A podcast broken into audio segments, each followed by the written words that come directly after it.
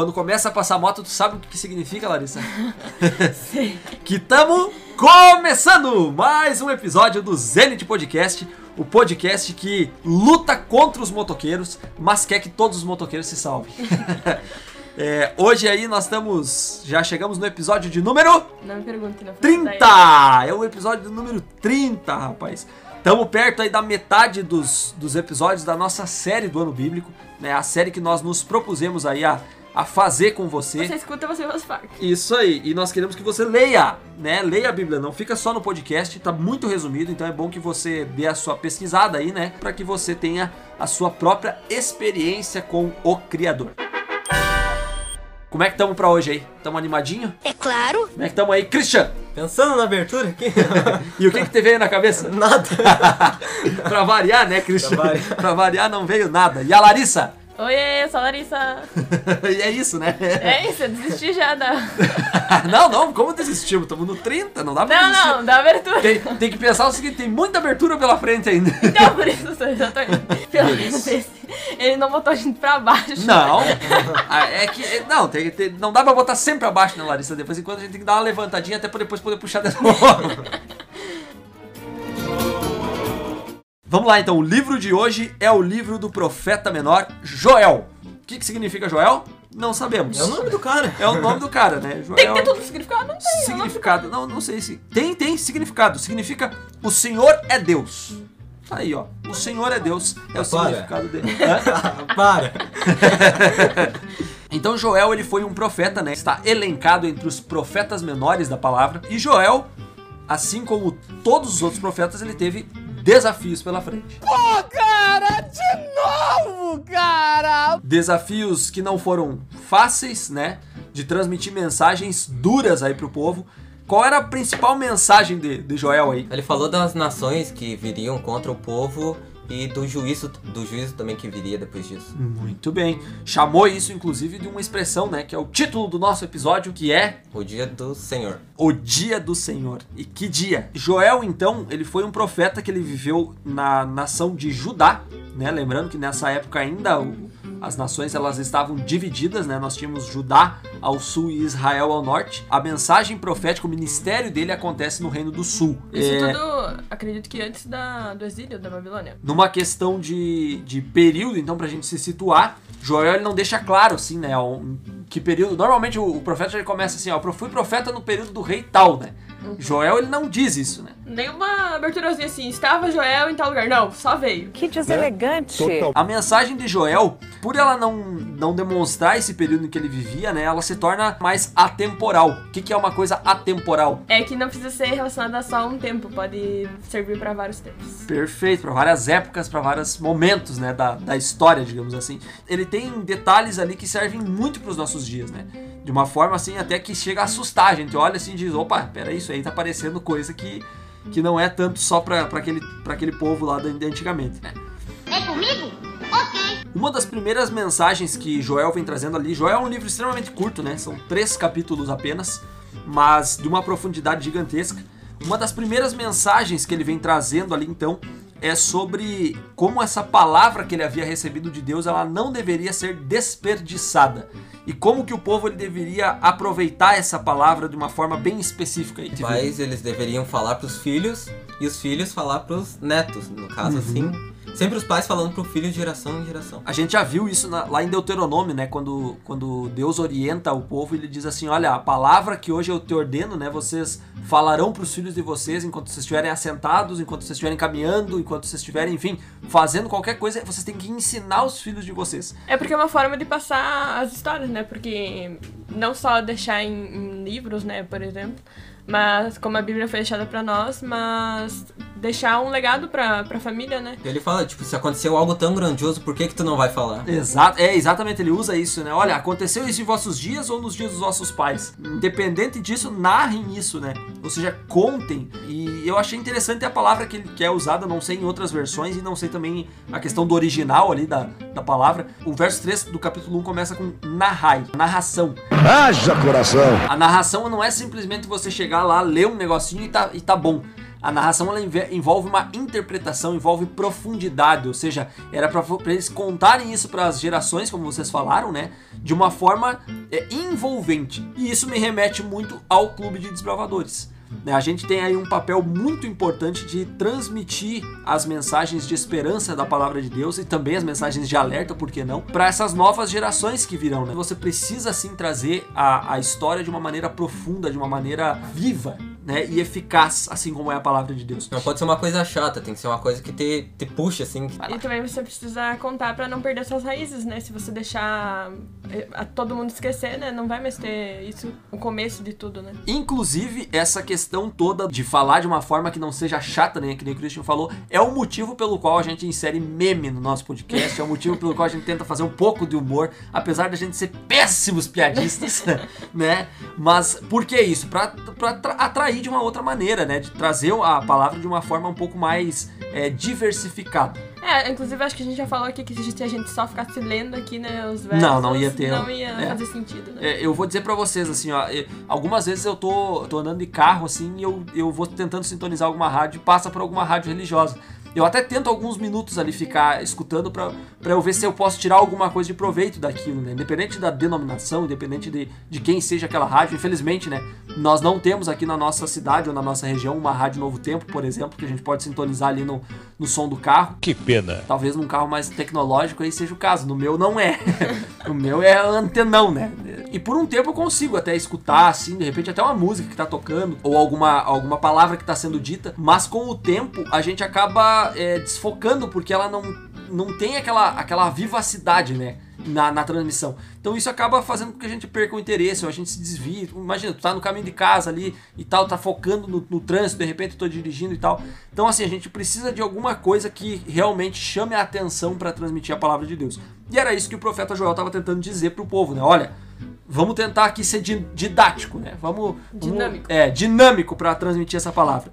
E aí ele inclusive vem contando uma historinha que dá a entender que já havia acontecido lá na lá em Judá, em Israel, enfim, no, no meio do povo de Deus, e ele usa isso como uma ilustração. Que história era essa? Fala que ia, ia vir hordas de, de gafanhotos e ia destruir tudo, ia comer todas as plantações, todas as folhas das árvores. Ela é gulosa, estúpida. O que a primeira horda não comesse, deixasse pra trás, a segunda horda ia vir e ia comer. E o que a segunda deixasse pra trás, a terceira ia comer, até não sobrar mais nada e ficar a terra toda seca. Ou seja, é, ele pegou uma situação ali que eram gafanhotos, né? Que de- devastaram a terra, ou que de- devastariam, enfim. Mas a questão é que a- a- essa nuvem de gafanhotos ela é usada por Joel para comparar a uma grande é, situação que viria aí pela frente no, no meio do povo, né? E também porque gafanhotos, quando eles vêm, né? Eles vêm pra devastar mesmo. Isso eles aí. comem tudo a plantação, né? Eles são muito. Uma nuvem de gafanhotos, a gente viu aqui. Nossa. Aqui no Rio Grande do Sul chegou perto. É, eu ia né, comentar uma, isso. Uma nuvem de gafanhotos. Então é bem assim, assustador quando tu olha. Eles, Isso. É muito, muito gafanhoto, Há né? pouco tempo atrás, essa nuvem ela passou pela Argentina ali e realmente estava causando uma, uma um- foi uma praga muito grande, né, que aconteceu Plantações ali. devastadas, assim. É, Horrível. de, inclusive o pessoal já tava, olha aí, as pragas estão vindo e tal. O mal! O mal! O mal! E não deixa de ser, de certo, de certo modo, né? Tudo hoje em dia a gente tem que, tem que entender que é claro que pode ser um sinal da volta, não é um juízo definitivo, né? Porque até onde eu sei na Bíblia, né, a gente não tem nada que diga assim, os gafanhotos virão e destruirão o mundo. Não, né? Não tem nada E não disso. significa que vai acabar o mundo amanhã também. Hoje, Exatamente. acabou É, daí o pessoal se desespera, né? Meu Deus, é o apocalipse! É o apocalipse! E aí, Também não é. Os gafanhotos vieram e cinco minutos depois Jesus apareceu. Exatamente, e daí, e daí o pessoal já começa a visualizar um monte de coisa. Não, e realmente aqueles gafanhotos passaram e depois a nuvem de gafanhotos se abriu e eu vi Jesus. e aí o pessoal já, já alopra, né? Enfim. Mas a questão é que o Joel, muito didático, eu gosto muito das profecias de Joel, ele vem usando então os gafanhotos como uma analogia de uma situação que viria que seria um, um povo inimigo de Deus, né? Seria um povo inimigo de Deus que estava para vir. E a gente consegue, é, pela identificação, assim, o livro não deixa 100% claro, mas dá para fazer uma comparação com pelo menos dois povos aí, né? Que viriam e que seriam gafanhotos devastadores para Israel. No sentido de numerosos e destruidores, né? Perfeito. Destruidores. E esses povos eram A Babilônia e a Síria. A A, gente gente acredita que seja a Síria. Nesse, é, nessa primeir, nesse primeiro momento, possivelmente seja a Síria, é, mas também em algum outro momento ele dá pra entender que ele também faz uma alusão à, à Babilônia. A gente já viu em outros episódios, né? Já estudamos aí nos livros que a gente tem passado, aí Daniel, Ezequiel, Jeremias, os outros profetas, até o próprio Oséias que a gente viu. Todos esses profetas, eles, ele, a gente já viu ali o que, que aconteceu com o povo de Israel, né? Como eles foram levados cativos pra Babilônia em um determinado momento, como a Síria, ela foi uma nação que perturbou Israel de uma maneira muito enfática durante algum tempo. E, e aqui, então, por que, que a gente acredita que é a, a Síria, né? Porque a, a comparação que ele faz ali pode se, se encaixar tanto com, com a Síria quanto a Babilônia, mas nesse caso, nesse primeiro momento, Deus ele levanta um exército, né? Ele, ele diz, olha, vai a- a- apesar de vir isso daqui, vai vir uma, vai vir também libertação. Eu vou organizar vocês para que haja vitória também em Israel. E por que, que a gente compreende então essa nuvem de gafanhotos como um exército, né? Vocês viram as características desse- desses gafanhotos, né? O gafanhotinho bem, bem ruinzinho esse, né? Que ia vir ali. A escuridão, ele era, eram povos numerosos, tinha o fogo destruidor lá. Isso aí. Eu, eu fico imaginando, né? é, essa questão da escuridão, é, ou seja, a nuvem de gafanhotos, ou seja, a nuvem de inimigos era tão grande que tapava a luz. Né? Por isso que trazia essa escuridão.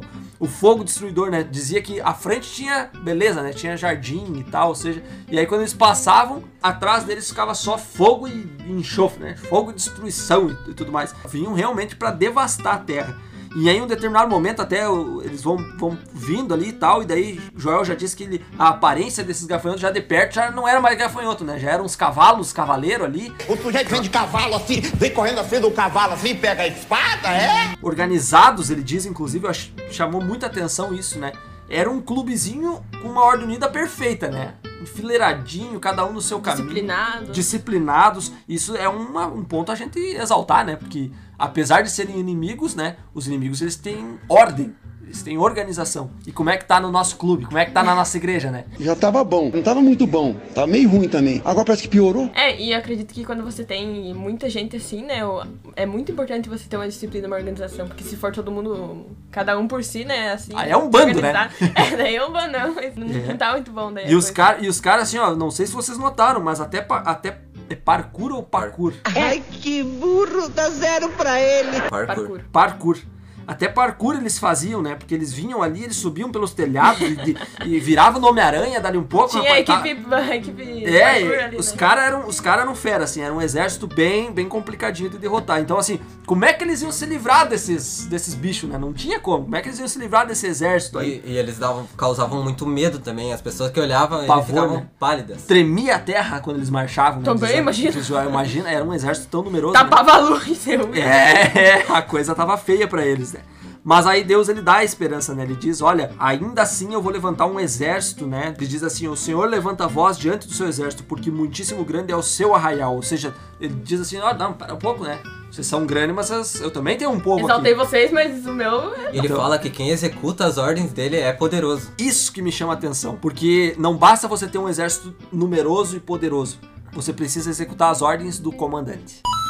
E o comandante, nesse caso, no, no- no nosso caso hoje, né, é Deus. E quando nós ouvimos a voz do Senhor, nós temos total certeza de uma vitória eminente, porque é, por mais maluco que possa parecer, né, eu me lembro lá da história do, do, do Gideão, quando ele vai lá, ele começou com 30 mil, e aí não sei, não sei o que, Deus, Deus diz, olha, tem muita gente e tal, ou seja, e Gideão em nenhum momento diz assim, Senhor, olha, eu acho que vamos, vamos se reunir aqui, vamos fazer uma videochamada, já que o senhor está à distância, de repente, e aí vamos organizar a estratégia, porque não tá me parecendo muito boa essa sua estratégia. aí. Ele não faz isso, ele executa as ordens do comandante. E quando ele executa as ordens, Ele confiou, né? vitória vem. Eu acho que é, uma- acho que é muito importante essa parte da confiança, né? Tu querer Hum. que a pessoa tenha um plano bom e que vai saber executar e seguir as ordens da pessoa, né? Perfeito, ele sabia quem era o Graças de comandante Deus, do né? exército. É.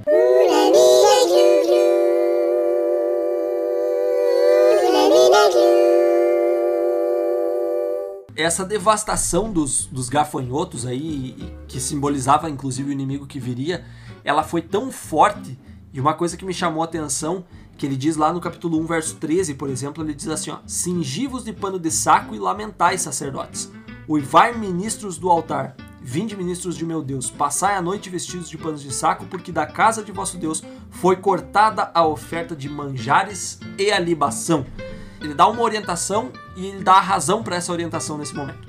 É, ele vai dizer o que? Ele vai dizer assim: olha, nesse momento eu quero que vocês vistam roupas de panos de saco. Eu só entendi agora. Era porque a devastação ela foi muito grande. E essa devastação ela ia causar tanto extermínio assim nas coisas que Israel tinha, que até mesmo as ofertas elas ficariam comprometidas. Os cereais que a gente fala aqui, né, não é o, o cereal- não é o, cre- o Kellogg's lá, né? Tipo que eu não tinha entendido. No meu tá oferta de cereais. Ah, aí deu pra entender então. É, o meu tá oferta de cereal. E daí vocês pensaram, bah, mas vai meter uns sucrilhos ali, né? Nas ofertas. Imagina chegar lá, ó, a salva passa e o cara só mete aqui, ó. Ploc, ploc, ploc, ploc. Vai caindo só os, os grãozinhos de cereal, né? Nesse calço Ele- cereal. De Nescau ainda. E aí vem um com Fruit Loops, né? Ah, daí era bravo. Ah, inclusive, curiosidade, vocês sabiam que o Kellogg's foi, foi adventista? Só que ele foi apóstata, ele. Eu nem sei. O que fez o cereal. Eu não sei o que é isso. Eu sou pobre, eu nunca comi Sucrilhos, cereal. É o eu do, não como cereal. É o do, tig- é o do Tigrão. Ah, eu Ah, ah, o então eu falo de amarelinho? grão. É, sucrilhos Kellogg's. Eu achei que vocês já sabiam o que que era. Pra mim, sucrilhos é o amarelinho cereal. É o pretinho. Ai, ai, tamo bem.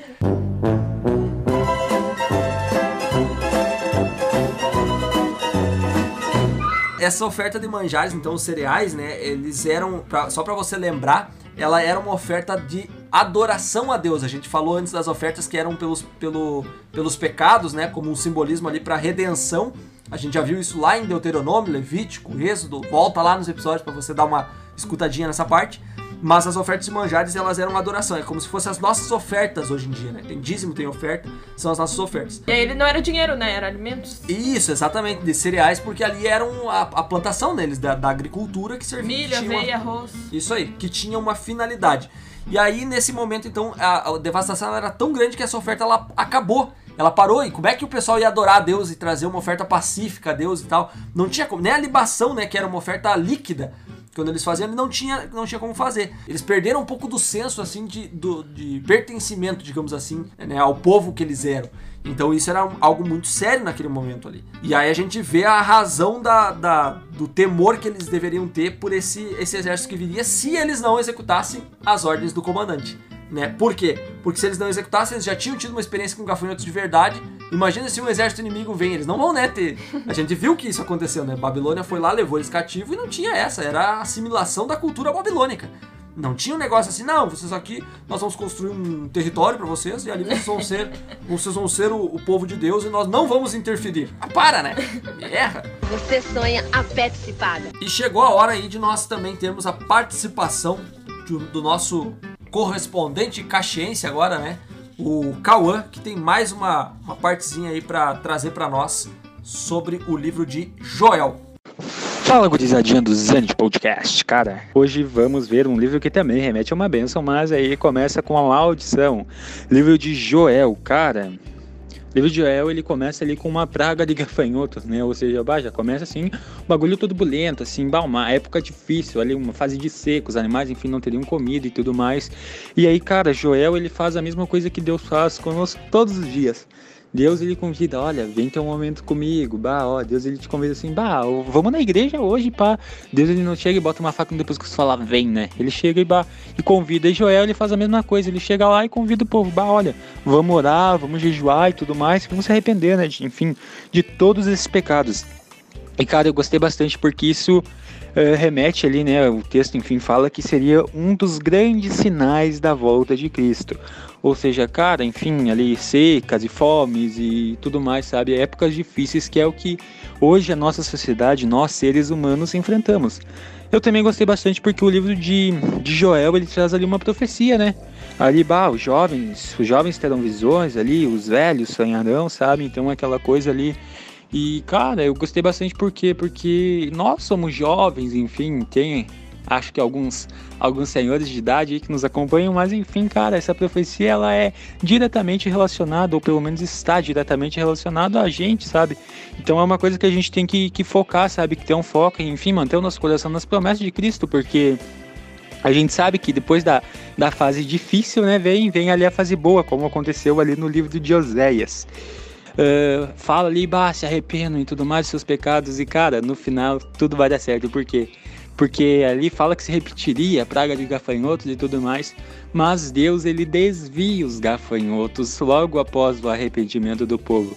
Ou seja, você que enfim está enfrentando muitas batalhas, cara, não tá na hora aí de, de olhar o que tá tendo, o que tá acontecendo de errado na tua vida ali e se arrepender, realmente se arrepender. Porque assim como Deus fez no livro de Joel, ele vai desviar os gafanhotos da sua vida, ele vai desviar, enfim, as más coisas que andam acontecendo, basta você se arrepender e se entregar totalmente nos braços dele. Um grande abraço e fiquem com Deus. Valeu, Cauã, pela tua participação, segue com a gente aí e nos próximos episódios tem mais participação do Cauã.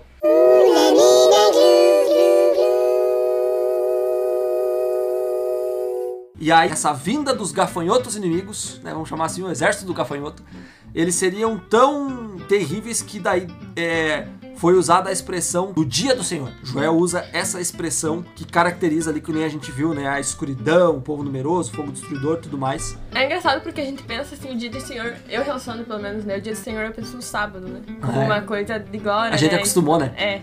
E aí tu olha assim, nossa, o dia do Senhor ele vai ser tragédia, né? Mas aí que tá, Larissa. Eu, eu, já, eu, já, eu já penso da seguinte maneira. Uma vez eu tava dirigindo e eu passei por um outdoor que dizia exatamente sobre isso. E essa expressão me chamou a atenção. Você está preparado para o dia do Senhor? E aí eu, eu fiquei meio. com aquilo martelando assim na minha cabeça, né? O dia do Senhor.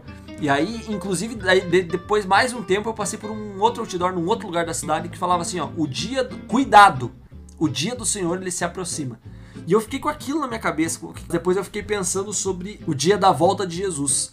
E aí hoje, lendo Joel, né, enquanto a gente estudou assim, eu fiquei eu lembrei desse episódio porque na época me passou aquilo, depois de um tempo ali a gente, eu esqueci e tal e não dei muita bola.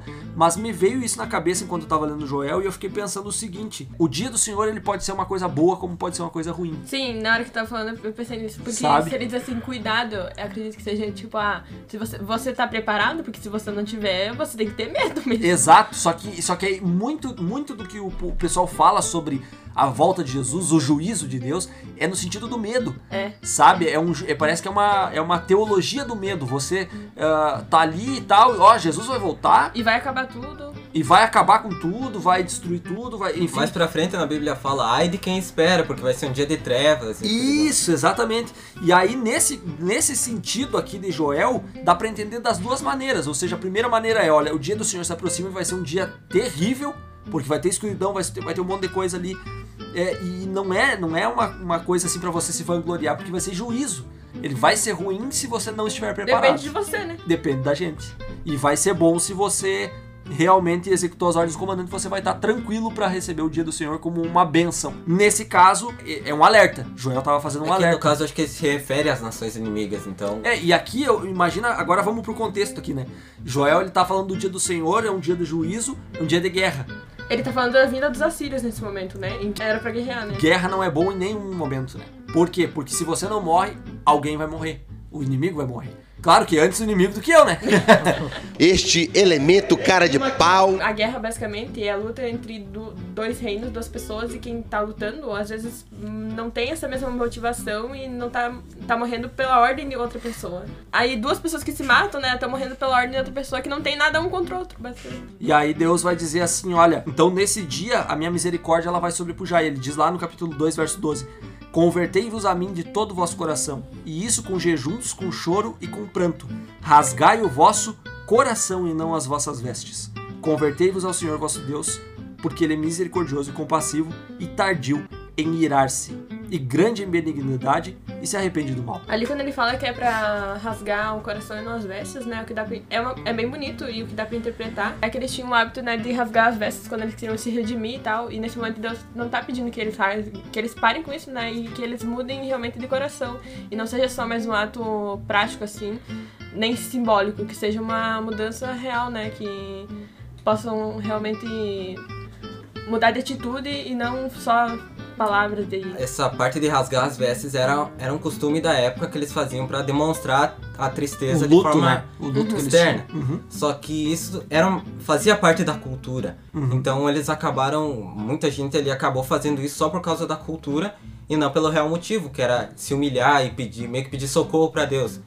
Então, a outra forma de fazer isso, no caso rasgar o coração, seria fazer a mesma coisa, só que de forma sincera. Tome distraída! me, me remeteu bastante isso também a Jesus, porque Jesus veio muito pra quebrar esses paradigmas, né, que o pessoal tinha da, da falsa religiosidade. Ou seja, que eram só rituais, que eram só costumes, é, né? Foi o que a gente falou esse dia. teve Exa exatamente. E isso mais uma vez mostra. Só que assim, o que, que me mostra nesse, nesse verso que a gente acabou de ler? Deus, eh, não só Jesus veio para quebrar os paradigmas, Deus já fazia isso no Antigo Testamento várias vezes.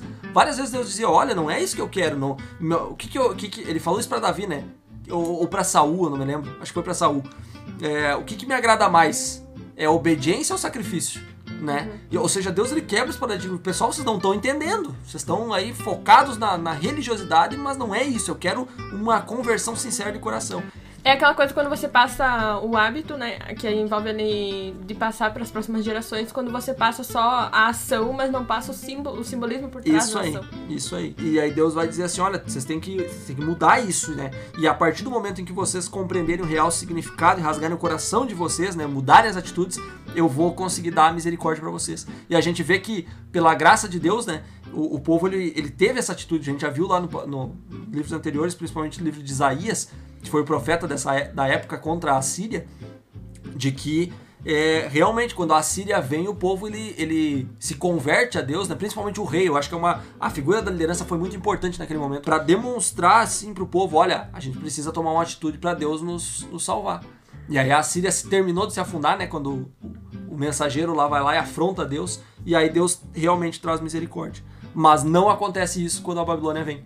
Quando a Babilônia vem, eles estão ali é, em- totalmente entregues, né? E aí acaba, acabam sofrendo as consequências do juízo. Tem mais uma coisinha sobre isso de rasgar as vestes. Isso não significa de jeito nenhum que a gente não pode expressar a nossa tristeza, assim, Perfeito. mostrar que a gente tá triste. Uhum. Mas que a gente não deve fazer isso com hipocrisia.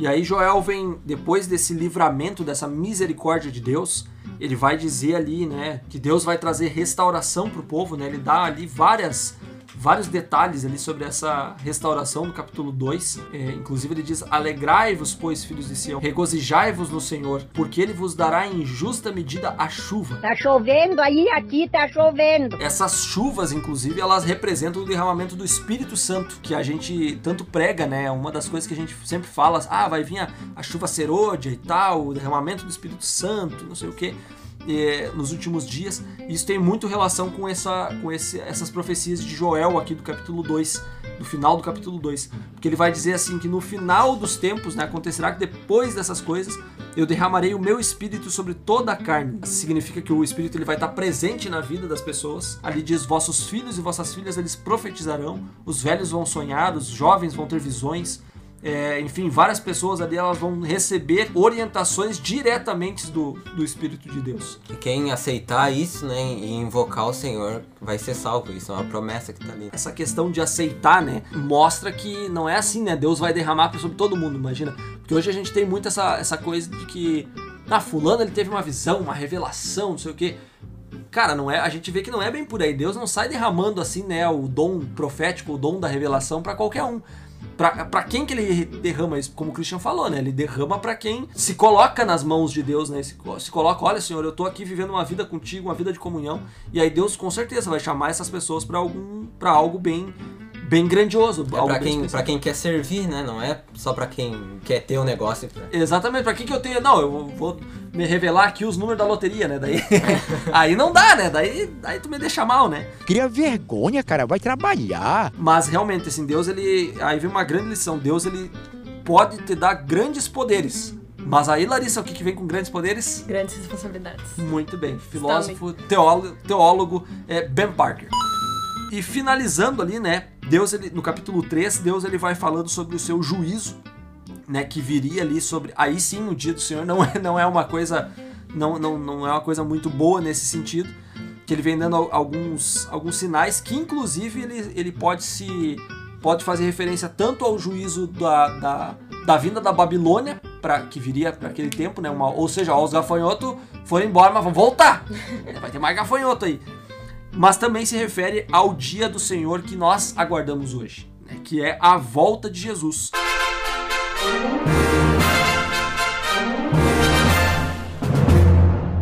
que não deixa de ser um juízo, só que só teme o juízo quem realmente é um criminoso. Vocês não concordam comigo? Concordo, concordo. Somos criminosos? Bandindim! Espero que não. Na verdade, sim, né? Nós somos, só que tem uma grande diferença. O nosso advogado, ele vai, ele já pagou o preço do nosso, da nossa liberdade. A- só que aí a gente escolhe, né? a gente pode chegar pro juiz e dizer: "Não, eu vou, eu quero ir preso. Me leva pra cadeia." Né? Em outras palavras, quando a gente não aceita Deus, a gente aceita a condenação. E, e aí sim, aí o dia do Senhor ele vai ser terrível. E aí Deus inclusive diz pra eles, né, olha, proclamai isso entre as nações, apregoai guerra santa. Deus está se referindo mais especificamente ao conflito cósmico que nós chamamos de o grande conflito, né, que ele acontece é, entre as forças do bem e as forças do mal. E nós, como filhos de Deus, nós precisamos nos posicionar. Em que lado desse conflito nós estamos? E como que a gente se posiciona dessa maneira? Olha, tomando todas as atitudes necessárias. Né? Se for preciso a gente partir para cima, a gente parte para cima. Não no sentido físico, como eu estou dizendo, né? mas pregar o evangelho, se posicionar dizendo aquilo que nós acreditamos, é, colocar também aquilo que nós que para nós é sagrado, né, que é a palavra de Deus, que é aquilo que Deus nos, nos ensina, a questão dos mandamentos, não porque isso vai nos salvar, mas porque isso é a vontade do nosso Pai que está no céu. E aí ele finaliza o livro dele dizendo que haverão multidões no vale da decisão. O sol e a lua se escurecem e as estrelas retiram seu resplendor. São sinais né, da volta de Jesus, do dia do Senhor que ele comenta aqui. O Senhor brama de Sião e se fará ouvir de Jerusalém, e os céus e a terra tremerão. Mas o Senhor será o refúgio do seu povo e a fortaleza dos filhos de Israel. Quando a gente confia no nosso comandante, a gente descobre que o nosso comandante ele tem poder para sozinho derrotar o exército inimigo. Ele só quer que a gente esteja do lado dele para confirmar que nós realmente aceitamos o chamado dele para nós vivermos uma vida de comunhão, uma vida completa ao lado do, ao lado do nosso Deus, né? É, porque não é de um dia pro outro, ah, decidi que tô do lado de Deus. E aí acabou. Não, tu tem desafios diários que Todos os todos dias. os dias tu tem que se decidir por isso de novo. Isso aí. O vale da decisão tá aí. Agora a decisão que nós vamos tomar só cabe a nós. Chegamos assim ao final do livro de Joel, um livro curto, mas que traz muitas lições, lições das quais nós tentamos aí explorar um pouco e agora traremos aí qual, qual foi a grande lição que ficou para cada um de nós para tentar também trazer uma reflexão aí para tua vida. Vamos começar aí pelo Christian então. Christian, o que que tu tem para nós? A lição que eu tiro é que a gente sempre deve contar às pessoas as coisas boas que Deus nos dá. Claro que não numa forma tipo de se achar assim, meio como José fazia, mas contar para que a pessoa também tenha a esperança de ter uma coisa boa assim acontecendo com ela. Cal- Claro que Deus dá as coisas boas, mas nem sempre tá muito visível assim para a pessoa ver. Então a gente às vezes contando a nossa experiência, a gente pode puxar o gatilho assim para outra pessoa ah, entender. E a Lari? A minha lição final que eu tiro é sobre as nossas decisões. Que a gente possa se decidir pelo lado de Deus, mas não nos decidir de uma forma rasa. Que a gente possa todos os dias mudar os nossos pensamentos e porque isso é uma coisa que se constrói, não é uma coisa do dia pro outro.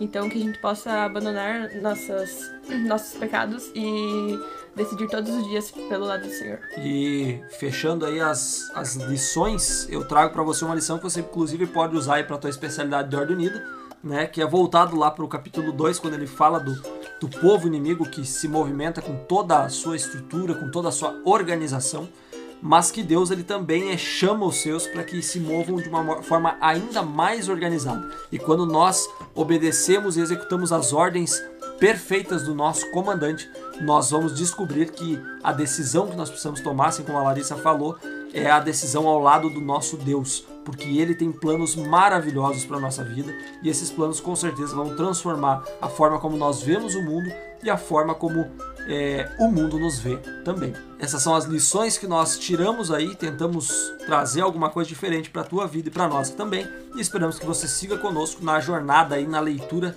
da série do Ano Bíblico e que essa leitura ela possa ser de grande proveito para você, assim como os nossos Não desista, não episódios. desista. Não desista de nós, esteja conosco aí, porque a gente deseja que você alcance o zênite, o ponto mais alto em todos os aspectos da sua vida.